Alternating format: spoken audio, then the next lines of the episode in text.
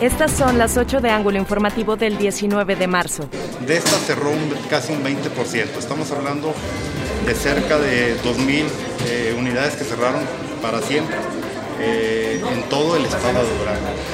Esto impacta directamente a cerca de 13.000 empleados directos dejan sin trabajo a 13.000 empleados del ramo restaurantero por el cierre de 2.000 negocios. El 20% de los afiliados a Canirac no pudieron continuar por la pandemia, afectando a 120.000 personas en Durango, admitió su presidente Miguel Camacho.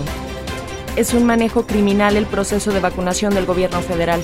Siguen manipulando su distribución. Ni siquiera el 10% de los adultos mayores se ha inmunizado y no se ha terminado de aplicar la dosis al personal de salud, lamentó el diputado José Antonio Ochoa se redujo un 20% la deuda del gobierno capitalino a los agremiados de la Canaco.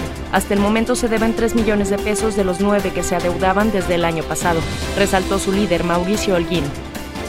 Se ha relajado los protocolos contra el COVID en los establecimientos. Debemos mantenernos alerta para no regresar a semáforo naranja o hasta rojo, remarcó Mario Pozo, juez municipal.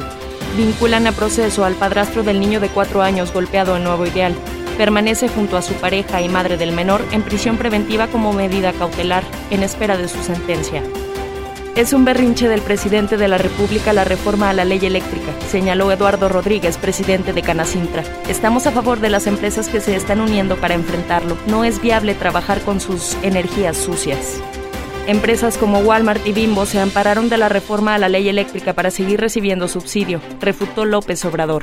Mueren en emboscada 13 policías del Estado de México tras ataque de un grupo de delincuencia organizada. Eran ocho estatales y cinco ministeriales. Funerales Hernández presentó